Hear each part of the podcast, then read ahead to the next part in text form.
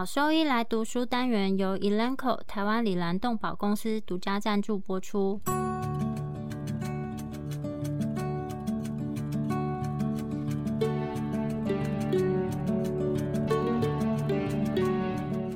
欢迎收听超级好兽医来读书，好读书，读书好，读好书，三日不读书，竞争一定输。眼睛太忙没时间念书，好兽医来读书，用说给你听。我是兽医师林哲宇 Steven。我是兽医师肖慧珍，在这边我们会挑选十个有趣的文章主题，用说的方式帮大家读书。每周一的中午十二点准时更新。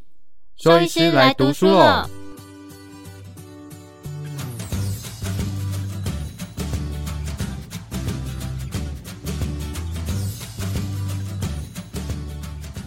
今天要分享的题目是狗的剖腹产紧急和选择性。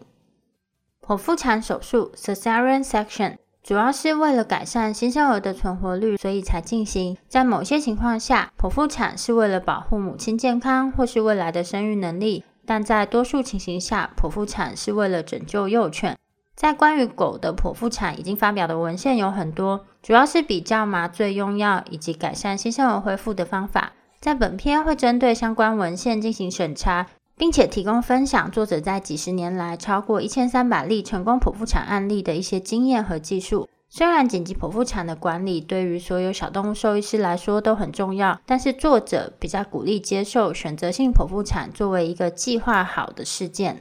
紧急剖腹产进行紧急剖腹产的这个决定会根据很多个因素，而大约百分之六十的难产病例，它需要进行紧急剖腹产。在评估母犬是否有难产并发症，比如说脱水、低血糖、低血钙或是出血之后，通过超音波或是胎儿多普勒来评估胎儿的心跳是很重要。胎儿窘迫，也就是持续低于一百八十 bpm 的胎儿心跳，这就表示继续进行阴道分娩可能会危及胎儿生命。当一旦决定进行手术，就应该立刻开始。任何的延迟都可能会危及到母犬以及没有出生的胎儿。根据一份报告显示，在难产的病患的紧急剖腹产，如果在已经有至少一只幼犬阴道分娩后进行紧急剖腹产，胎儿死亡率会比在任何阴道分娩开始之前的紧急剖腹产来得更高。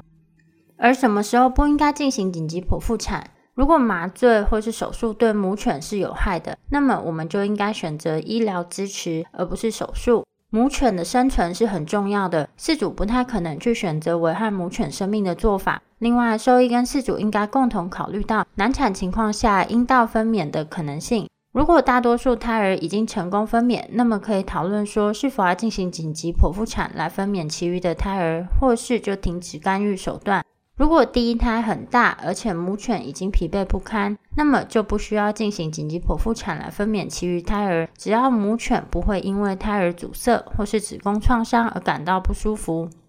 同样的，如果所有胎儿都已经没有办法存活，也就是完全没有心跳，但是同时母犬并没有出现不舒服、不适的症状，那么也不需要进行紧急剖腹产。许多饲主和兽医常常认为必须要进行紧急剖腹产，否则母犬就可能出现医疗并发症，也就是中毒或败血症。但多数情况下，这并不是真的。一个仍然存活的胎儿，它可以在经历难产的数小时之后分娩。若治疗停止，这个胎儿也有可能死亡，而且最终流产。如果饲主可以接受这个结果的话，这两者其一，那么就不需要进行紧急剖腹产。在这边，作者强调需要进行超音波检查来正确评估剩余胎儿的存活情况。死亡的胎儿，它通常会在二到十四天之后自然从阴道排出。在极少数的情况下，如果经超音波确认存在有死胎或是腐烂的胎儿组织残留，那么也可以考虑在几周后非紧急的情况下进行子宫切开术，以手术方式移除。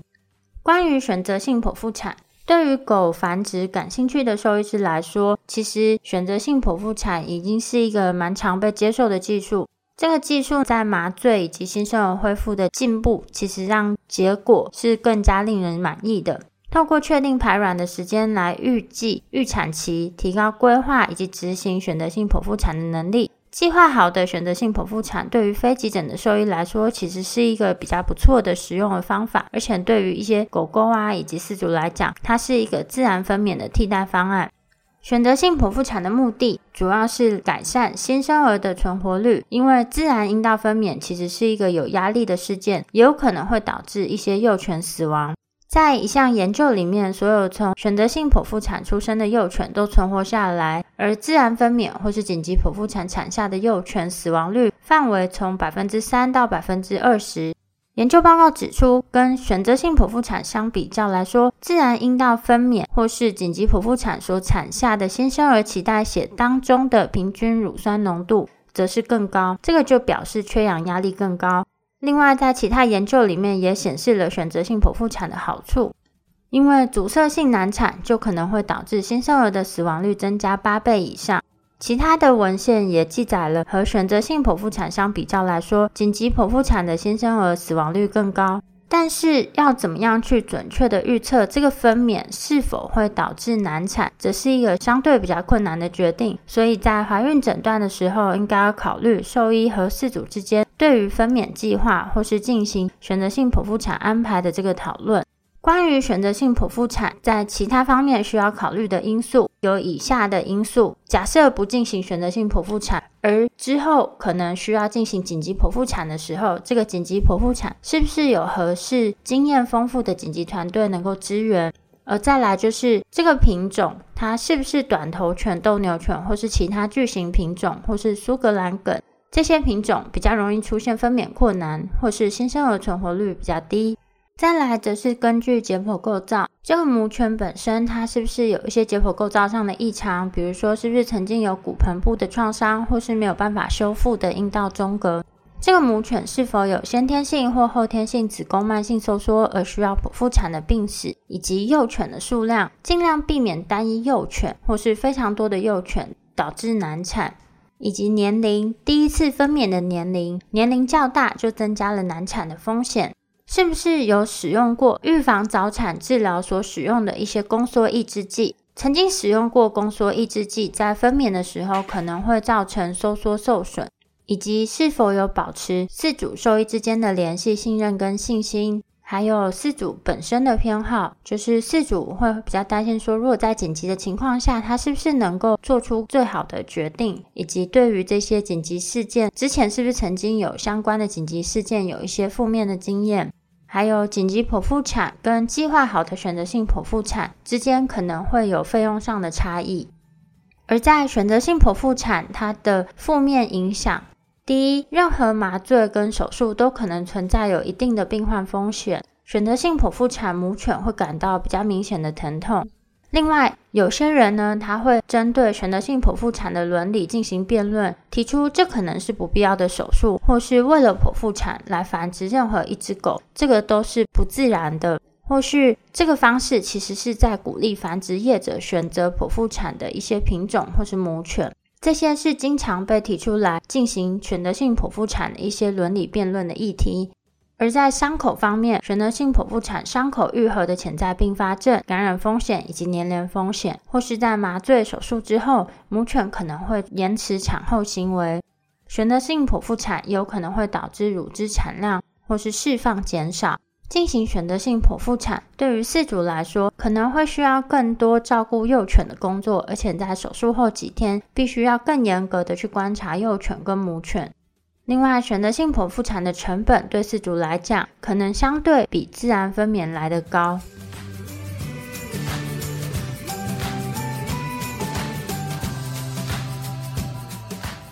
要如何计划选择性的剖腹产？首先就是选择手术日期。确定预计的预产期是计划及执行预分娩选择性剖腹产的关键。透过精确的排卵定时来实现。确定排卵日期的技术排卵和分娩之间的间隔相对一致为六十三正负一天，或是从排卵前黄体生成素 （luteinizing hormone） 的高峰到分娩为六十四至六十六天。对于大胎就是提早分娩，或是小胎晚分娩，大概会有一到两天的差距。但预产期预测的准确度其实是相当令人惊讶的。作者也提到，有一些品种特定的怀孕期长度变化，包括查尔斯王小猎犬，它会比预计的再早一一点点，大约是在六十二正负两天。Greyhound 则是比较晚，它会在六十八正负一点五天。这两个数值都是从黄体生成素高峰到来的天数。另外，如果有一些家族史的话，那也可以一并纳入考量。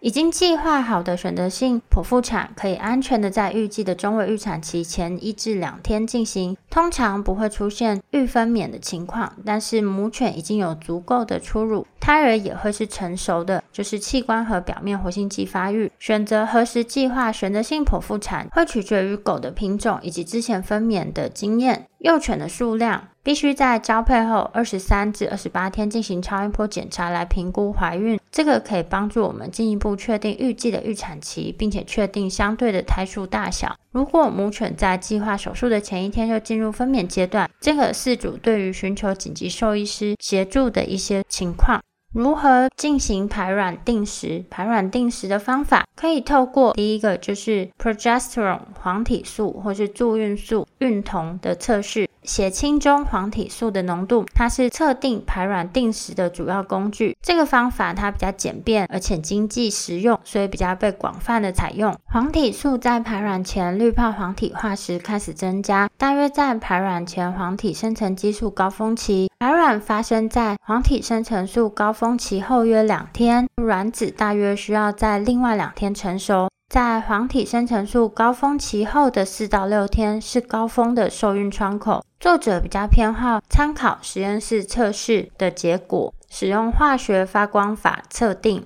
这边要注意的是，很多诊所内可以用的测定方法也可以使用，但是结果的范围跟可靠性其实是会有一些差距。对于 progesterone 黄体素曲线的解释，基础值通常会低于每毫升一点五奈克，和黄体生成素高峰相关的则是每毫升一点六至二点五奈克，和排卵相关的则是每毫升三点八至六奈克，和配种时的浓度每毫升六至二十奈克。通常基础值非常低的母犬，每毫升小于零点五奈克的，往往都会有比较低的黄体生成素高峰时的黄体素浓度，比如说大概会介于每毫升一点六至一点八奈克。而基础值比较高的母犬，也就是每毫升一点四到一点五奈克的，通常它在黄体生成素高峰的时候，它具有相对比较高的黄体素浓度，例如每毫升二点五奈克。作者建议从阴道出血之后的第五到七天开始进行测试，或是根据阴道上皮细胞角化的发展，目标是第一次测试位于基础范围内，然后每隔一天重复测试，直到出现和排卵一致的情况。这边要注意的是，建议随时间评估曲线，而不是寻找特定目标浓度来告诉我们说现在是不是在排卵。确定黄体生成素 LH 的高峰，也就是黄体素第一次增加的目标，并且透过额外的黄体素测试，持续增加每毫升五到七奈克。那这个可以帮助我们去确定它的结果。在比较罕见的情况下，黄体素可能一开始增加，然后下降到基础数值。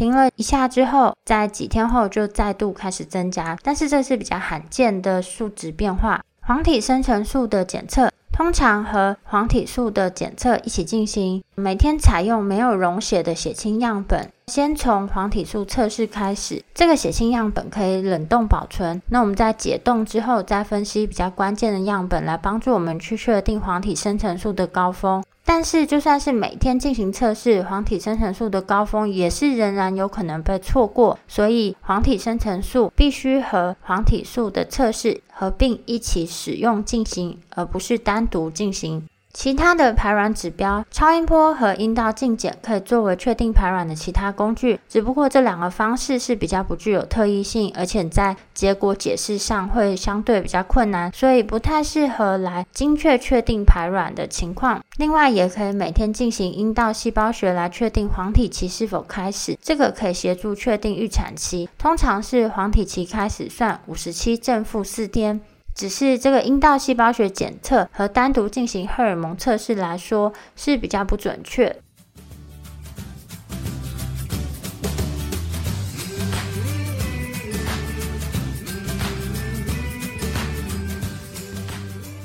当没有进行或是没有办法进行排卵定时的时候，其实，在临床上，饲主常会要求针对没有进行或是没有办法精确确认排卵时间的这些怀孕的狗狗进行计划好的选择性剖腹产。但是，这个对于兽医师来讲，其实是一个困境，同时也要确保了选择合适的手术日期，来确保新生儿的存活。虽然没有办法像精确的排卵定时那样可靠，但我们还是可以透过一些其他的方法去评估胎儿的成熟度。但是重要的是要注意，要提醒饲主，这个没有办法精确的排卵定时，还是有可能是没有办法顺利进行选择性的剖腹产，所以有时候仍然需要转介到急诊医院进行手术。可以使用的其他方法包括有子宫动力学的测定，子宫收缩它和早期第一期分娩的开始是比较一致的，或是反向黄体素测试。反向的意思是表示在黄体期末期进行黄体素测试，这个方法会基于黄体素在自然分娩的时候，或是刚好在自然分娩之前下降到每毫升两奈克或是更低的数值，可以在预计预产期的附近进行测试，并且在黄体素数值低于每毫升两奈克的时候进行手术，但是这个反向黄体素测试的缺点包括相对比较不可靠，因为黄体素的浓度可能急剧下降。在作者本人就曾经经历过因计划好的剖腹产，但是因为黄体素浓度达到每毫升三到六奈克而被取消。但是在当晚，这个母犬就马上进入了活跃的分娩期。另外，作者也观察到，在自然分娩开始以及成功进行选择性剖腹产的时候，黄体素的数值通常会在每毫升二到四奈克之间。所以，使用黄体素测试来评估分娩成熟度，其实是相对比较不可靠。另外，则是超音波及放射线学这些参数呢，可以去协助评估怀孕的时间，或是评估胎儿的发育情况。这些都会因为品种而变化，准确性相对也比较没有那么一致。在怀孕早期的时候，可以去测量内胚层腔，也就是囊泡的直径，以及胎儿头骨直径，也就是它们双顶径。胎儿小肠的外观是否成熟以及是否蠕动，那这个是在或是接近预产期时候可以去看，以及在接近预产期的时候可以去看胎儿肾脏的外观以及结构。在分娩初期第一期的时候，胎儿的心率变化程度以及牙齿牙的放射线学外观，这个是在接近预产期时候。四肢的骨化也可以帮助去评估。其他评估的方法包括。母体的阴道分泌物在怀孕的过程中，清澈或是黏液状的分泌物是正常的，并且随着怀孕进展，清澈液体的分泌量可能会增加。狗不像人一样会有一个破水或是破水囊的情况，所以很难去解释为什么会有这些增加的清澈分泌物。这些清澈分泌物通常是在分娩开始前几天或者前几周就会出现。但在阴道分泌物里面，如果出现子宫腺体素，也就是墨绿色分泌物，这个就表示胎盘已经分离。只是这个胎盘已经分离，并不等于胎儿已经足月，因为这可能是早产或是流产的情况。如果在这个情况，母犬并没有处在有效的分娩的过程当中，那么就要担心说胎儿是不是仍然存活。在剖腹产时，麻醉我们需要考虑的事项，对于剖腹产的麻醉目标跟所有手术病患一样，就是要确保提供正确的剂量来减轻疼痛跟意识，同时要对病患的生理风险最小化。但在剖腹产，我们需要考虑的附加因素是，即将出生的这个胎儿是否健康，以及母犬是不是能够快速以及功能性的恢复，这个才能够提供合适的母性行为。在药物选择方面，先假设所有的麻醉药物都会穿过胎盘，而且可能引起新生儿的心血管以及神经功能抑制。而增加胎盘药物转移的因素包括有高脂溶性、低分子量以及低白蛋白结合。在这个情况下，那我们最好选择可以进行逆转，也就是有解剂的药物。关于麻醉前给药，许多已经发表的剖腹产的方案已经显示，不建议在幼犬出生前使用镇静剂或是止痛剂。但是这个研究的设计是评估特定方案如何影响新生儿，而不受到其他因素干扰。但是其实大家发现，给予麻醉前的镇静剂、止痛剂可以比较明显去减轻母犬的压力，而且减少所需的麻醉药物总剂量。这两个其实都可以大幅度去改善新生儿的恢复，所以还是会比较提倡使用麻醉前给药。但是如果是因为紧急剖腹产而已经很虚弱的病患，镇静药、镇静剂是不建议。如果因为紧急剖腹产而已经出现虚弱的病患，则不建议先给予镇静剂。在镇静剂及止痛药物方面，就会分为几个类型。第一个是鸦片类药物，因为鸦片类药物本身有相对低的脂溶性，相对低的脂溶性，有一些研究呢，在诱导前使用。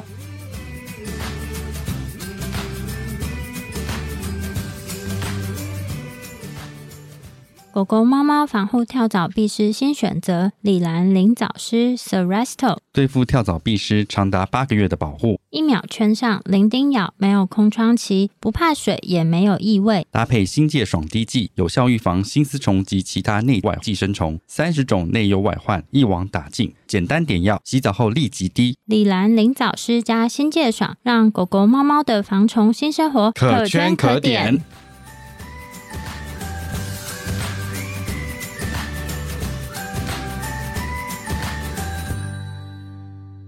在镇静剂和止痛剂方面，鸦片类由于比较低的脂溶性，在有一些研究则是诱导前使用 morphine，而 fentanyl 因为具有极高的脂溶性以及高的胎盘转移率，通常会在所有幼犬都已经分娩之后才使用。hydromorphone 在脂溶性方面居中，是作者最常用的药物之一。所有的鸦片类药物都可能会引起呼吸抑制，所以必须要去监控母犬。同样的，如果新生儿反应迟钝或是没有自主呼吸，则可以使用 naloxone 作为逆转剂，肌肉注射或皮下注射，或是舌下滴一滴，浓度为每毫升一 microgram 的溶液 buprenorphine，它是一种部分 mu 受体致效剂，胎盘转移率相对比较低，但使用每毫升零点四 microgram 的溶液是没有办法去完全逆转它的作用效果。Dexmedetomidine，它是一种 alpha-2 肾上腺素受体致效剂，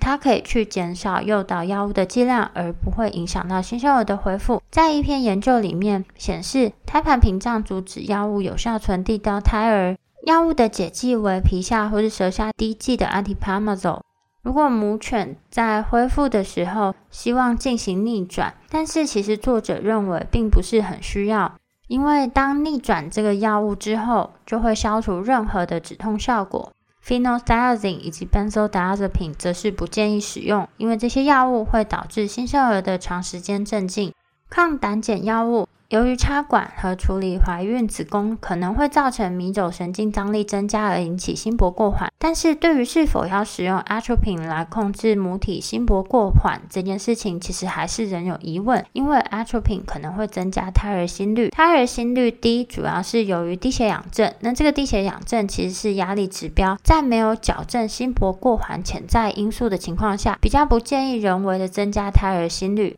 比较常用是使用 glycopyrrolate，这个也是作者的首选，因为它可以保持母体的正常心率，而不会影响到胎儿的心率。药物大的急性结构以及低脂溶性，它可以防止比较明显的胎盘转移。但要提醒的是，抗胆碱药物可能会增加胃停滞，所以只在需要治疗母犬或是母体心搏过缓的时候才使用。在麻醉上常用的诱导药物，Ketamine 和巴比妥酸盐类，它会导致婴儿神经系统明显抑制，所以不建议使用。同样的，也不建议使用吸入性麻醉药物进行诱导。Propofol 普遍被认为是稳定病患的一个优秀的诱导剂，因为它可以提供快速诱导以及容易插管。通常呢，我们会从低量开始，逐渐增加到出现效果。这个药物它透过再分配以及肝脏循环，可以快速的从母体循环中清除。Propofol 也会从胎儿新生儿的循环中迅速清除，但可能会发生药物从胎儿再分配回母体的情况。药物不会重复剂量累积，在病患恢复的时候通常比较平稳，迅速恢复清醒，而且有最低的残留效应。但 p o p o f o 可能会有心血管功能抑制，但如果是在建议的剂量下使用，对于年轻稳定的病患来说，影响并不大。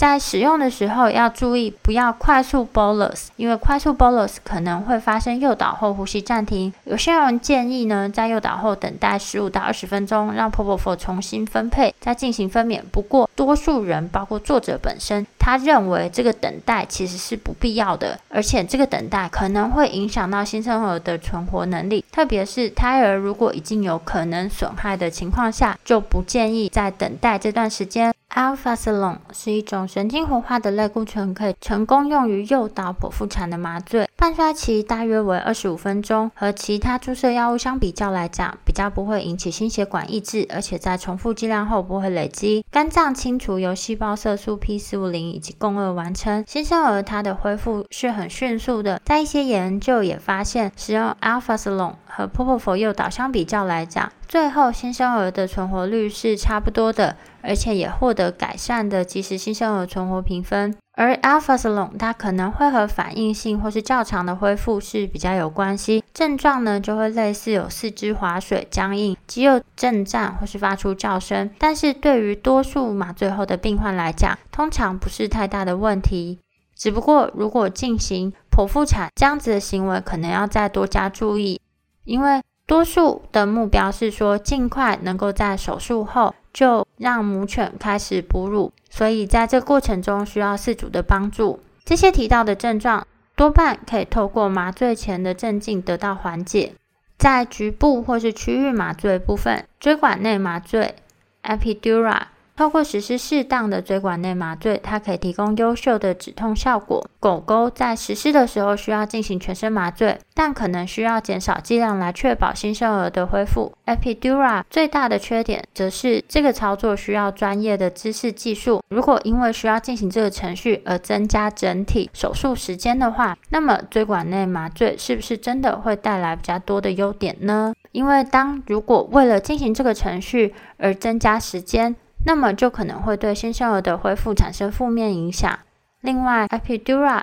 它的其他潜在缺点还包括恢复期的时候呢，它可能会有残留的运动缺陷，它可能会延长恢复时间，以及可能会造成母犬低血压的风险。另外，可能也可以考虑使用局部组织，也就是 local block，对于手术部位进行注射，可以帮助止痛，并减少麻醉药的使用以及维持剂量。但是要特别注意，我们在进行操作的时候，要避免意外注射到静脉或是干扰到乳腺的血管。通常会使用低剂量的 lidocaine，那我们可以去忽略胎盘转移量，但是这个 lidocaine 它的总持续时间有时候会稍微受到限制。但麻醉维持部分则是吸入性麻醉剂 isoflurane 以及 sevoflurane，它是比较常用的吸入性麻醉剂。这两者在宿主体内代谢跟排出都很少，通常它会透过通气进行。但是对于刚出生的时候没有自主呼吸的新生儿来说，这可能会是一个问题。另外，吸入性麻醉剂它有可能会降低胎儿的血压以及分钟通气量，而新生儿的 depression 程度，它和母犬的麻醉深度会有直接相关性，所以。比较建议是尽可能减少吸入性麻醉剂的使用，或是至少降低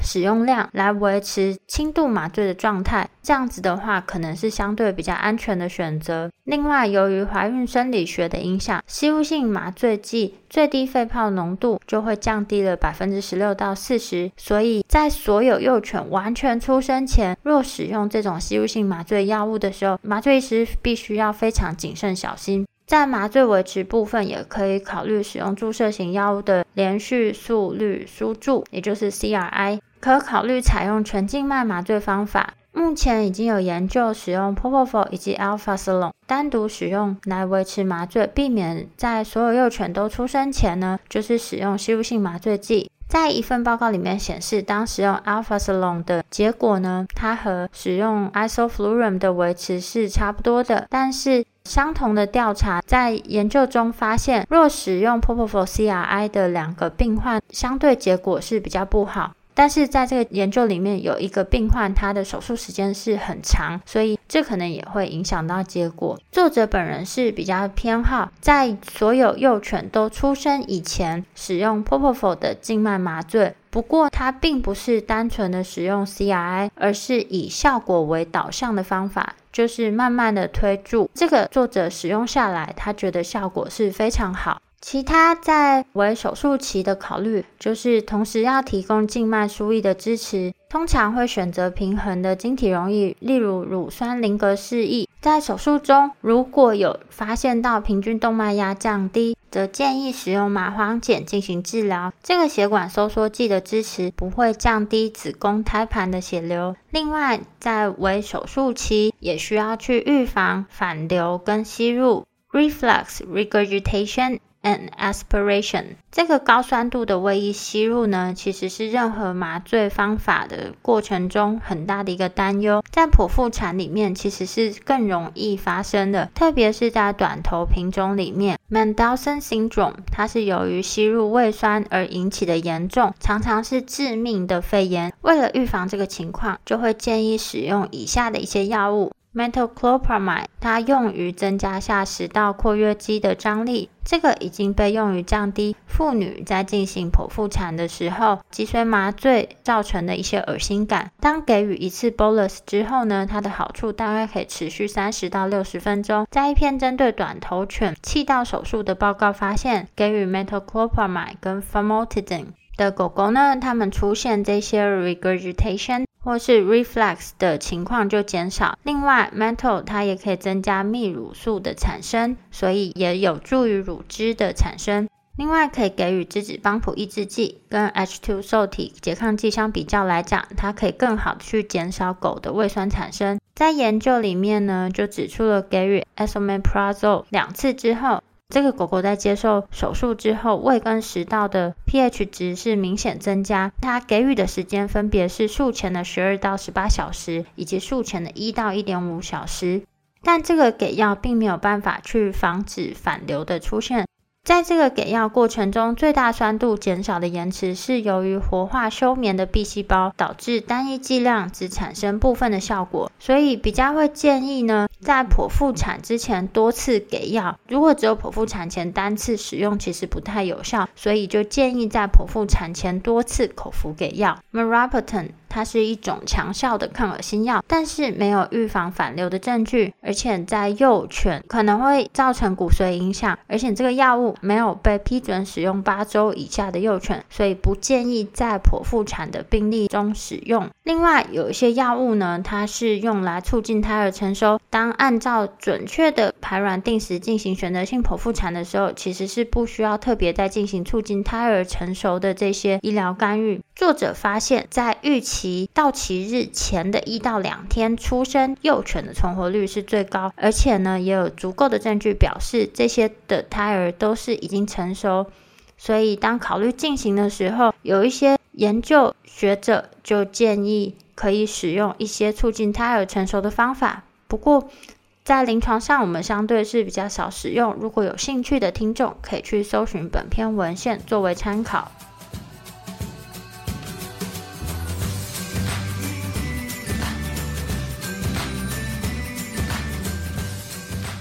预防感染，在兽医手术中，手术期间静脉给予抗生素的用药方式一直是被接受的做法。由于担心影响新生儿肠道生物群落的建立，在人类医学界正在讨论是否应该继续这样的应用方式。不过，截至目前为止，并没有足够的证据支持兽医师应该在剖腹产手术前停止使用抗生素。为了达到足够的组织浓度，术前的抗生素应该在手术开始前一个小时内使用。由于总手术时间短，无需重复给药。另外，不建议在术后及恢复期的常规治疗中继续使用抗生素。其他减少切口感染的方法包括在选择性剖腹产前一天，在家中使用抗菌洗毛巾清洗狗狗的身体，并在手术后立即对切口位置进行仔细的清洁等。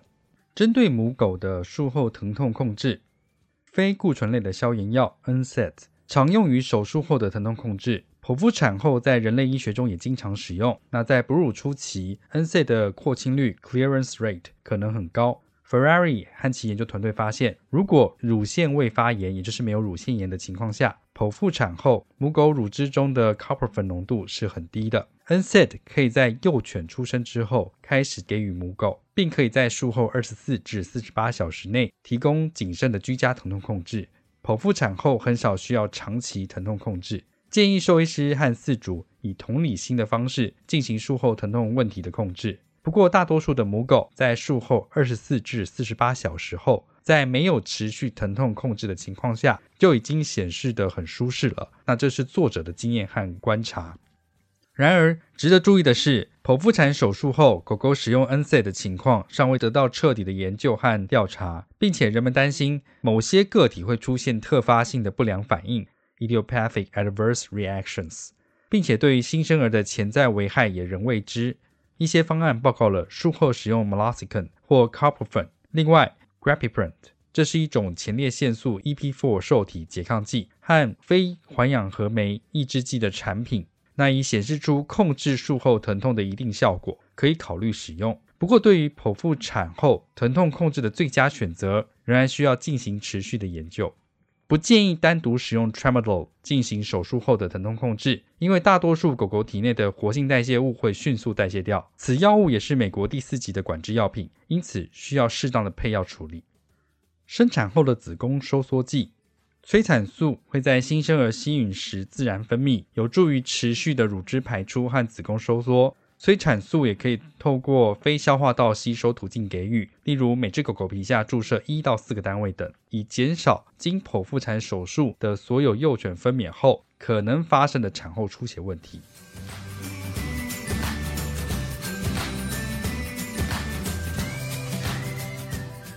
再来，我们谈到的是特定的麻醉方案，在一九九零年代末，剖腹产的麻醉方案从 Barbiturate、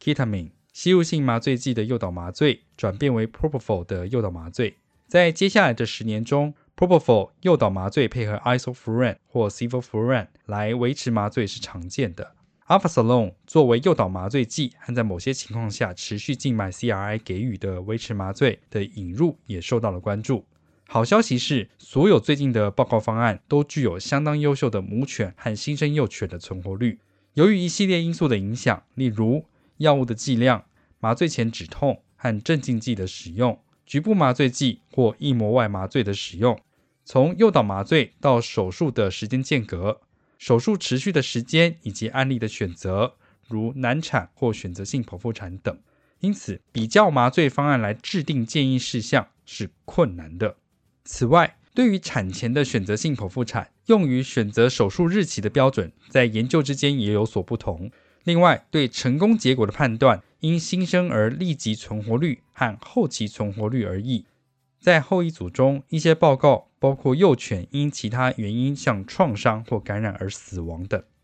最终的麻醉方案选择也将取决于麻醉兽医师对于使用特定药物和组合的熟悉度及信心。作者发现，改善结果成功率的一个主要因素不仅和使用的药物有关，也和使用药物的方式有关。应该将大量的训练投入，教导麻醉技术人员使用最小剂量来提供足够的麻醉，保持轻微而人道的麻醉深度，直到所有幼犬分娩完毕。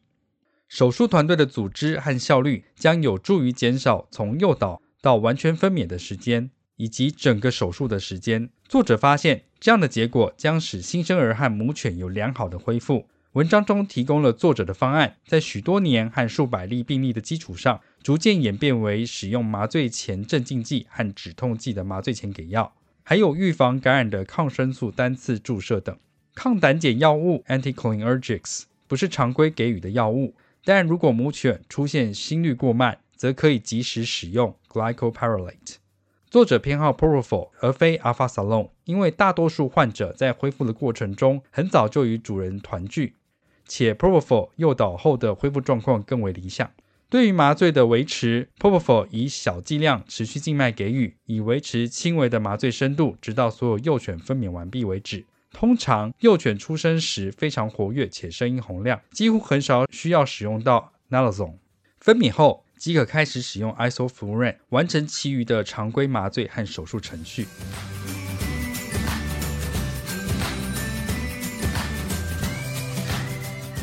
在手术技术的考量方面，对于犬只剖腹产的手术技术已有详述。作者支持从诱导到分娩和整体手术时间尽量缩短，以获得最佳的母犬和新生儿的存活率。一些有助于手术成功的因素包括以下几点：第一，准备手术包，其中包括所有进行剖腹产所需的材料，以便快速设置手术的区域跟场地。第二点，建议将狗狗置于仰躺姿势，而不需要将其偏离中心，以减轻后腔静脉的压力。第三点，快速有效的剖腹手术切口，建议夹住较大的皮下乳腺血管，以利进行闭合。由于怀孕期间腹部膨胀，这通常是相当容易进行的。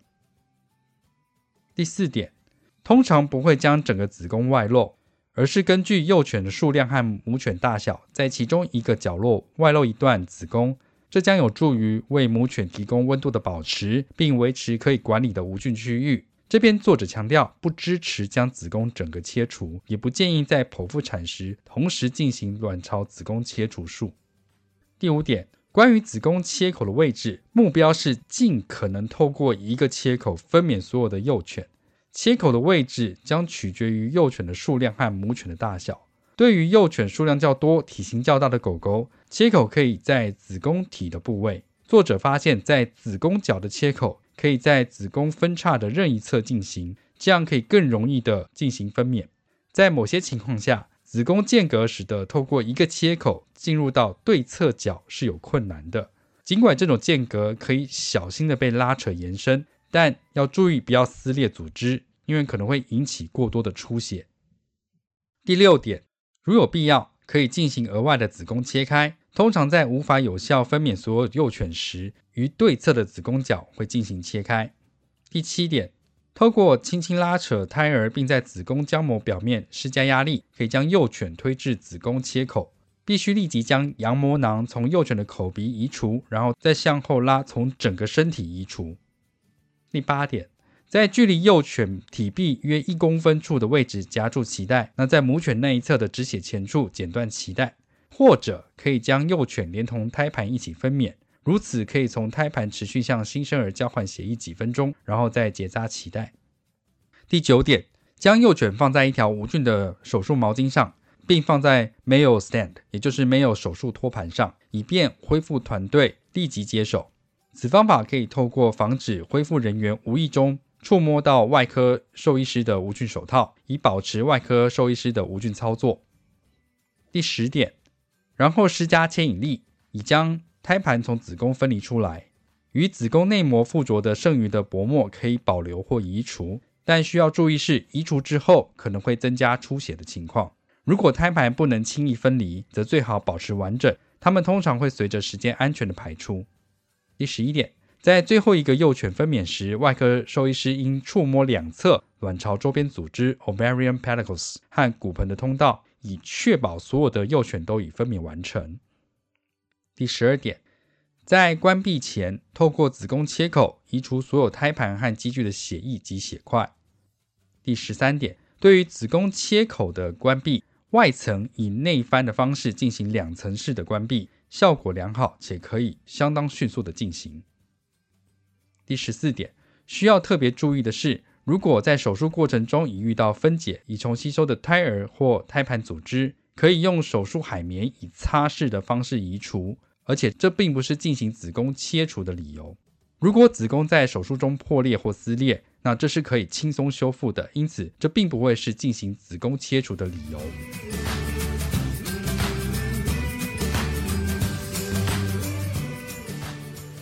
在剖腹产时进行子宫卵巢切除手术，当饲主要求同时给予狗狗进行绝育手术时，一些兽医师会合并子宫卵巢切除手术作为剖腹产手术的一部分，那称作剖腹产结扎手术 （C-section spay，CSS）。经过多年来，透过许多兽医师和同事的个人沟通，作者注意到 CSS 手术之后观察到术后的并发症。因此，作者对于剖腹产结扎手术的部分提出了警告。那作者观察到了以下的情况：第一点，在没有进行子宫卵巢切除的常规剖腹产，或在另一个时间为非怀孕母犬进行的常规子宫卵巢切除手术中，两者的死亡风险都是非常低的。第二点，因为在术中未能观察到的充血静脉或圆韧带而导致的大出血，会增加剖腹产结扎手术后的死亡风险。第三点，在剖腹产结扎手术中，切除肿大充血的子宫会从中提取大量的血液，否则母狗会受益于之后的子宫收缩，也就是不会有大量血液丧失的情况。第四点，整体手术和恢复的时间可能更长，以及术后的疼痛可能更严重。这可能会延迟适当的母性行为。第五点，子宫的愈合能力很强，大多数的情况下，在后续手术时是找不到以前剖腹产的疤痕的。即使在子宫破裂的情况下，子宫也可以轻易修复，恢复通常是非常良好的。第六点，由于有分解的胎儿物质或胎盘部位，胎儿吸收症候群，因此不需要进行子宫切除手术。而这些部位通常是无菌的，不会对母犬造成感染或延迟愈合的风险。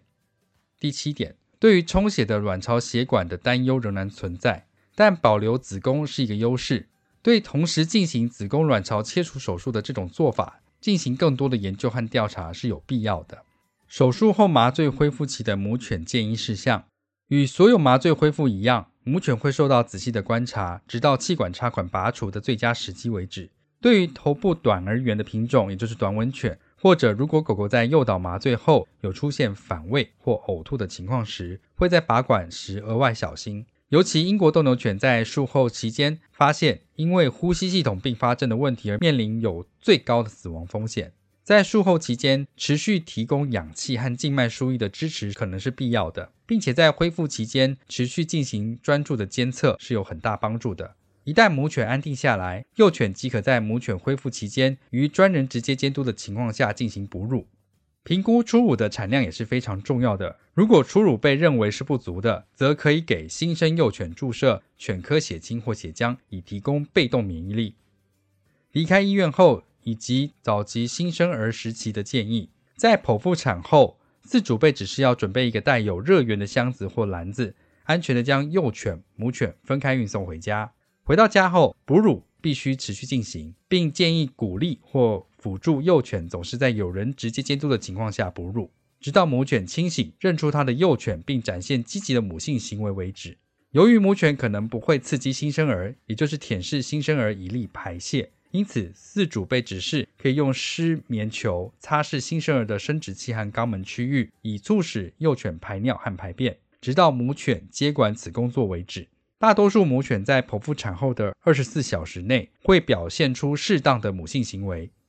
通常会告知饲主，在剖腹产后的第一个二十四至四十八小时内，母犬预计会持续有少量带血的阴道分泌物，也称为恶露，并会逐渐减少到数滴的状态。而这样有氧化且带褐色分泌物的情况，可能会持续六至八周。如果在切口处有使用缝合线，则会建议饲主在十天后于家中自行拆除。那这是在美国的情况，在台湾一般会建议回诊确认伤口的状况，再由兽医师拆除缝合线比较理想。另外，如前所述，对母犬立即进行手术后的谨慎疼痛控制是非常重要的。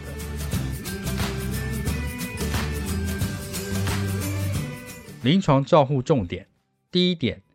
在难产的情况下，如果未分娩的胎儿无法存活。也就是超音波检查下无胎儿心跳，在没有因胎儿阻塞或子宫创伤而引起母犬痛苦的情况下，不需要进行紧急剖腹产，而已死亡的胎儿最终会排出体外，并不会对母犬产生不良的影响。第二点，根据排卵时间计划的选择性剖腹产手术，可以由急诊诊所以外的第一线保健兽医师 （Primary Care Veterinarian） 执行。相较于紧急手术，通常会产生更好的结果。第三点，有许多有效的剖腹产麻醉方案可以供选择，通常使用 Propofol 或 Alprazolam 作为麻醉诱导，然后使用重复的静脉注射剂量或低浓度吸入性麻醉剂进行麻醉深度的维持。第四点，快速的分娩可以正向影响新生儿的恢复和存活。第五点。训练有素的团队可以有效地管理选择性剖腹产，并且重复的经验可以带来极高的效率和新生儿的高存活率。重点整理：第一点，一次执行适当的剖腹产，配合目前的麻醉技术，将有助于提高新生儿的存活率。第二点，在难产的情况下出现胎儿窘迫 （fetal distress），也就是胎儿心率低于每分钟一百八十下的情况下，立即进行紧急剖腹产，将可以提高胎儿的成功存活的机会。第三点，在许多情况下，事前计划的选择性剖腹产是许多紧急手术的合理替代方案，也就是并非需要到紧急情况下才施予剖腹产手术。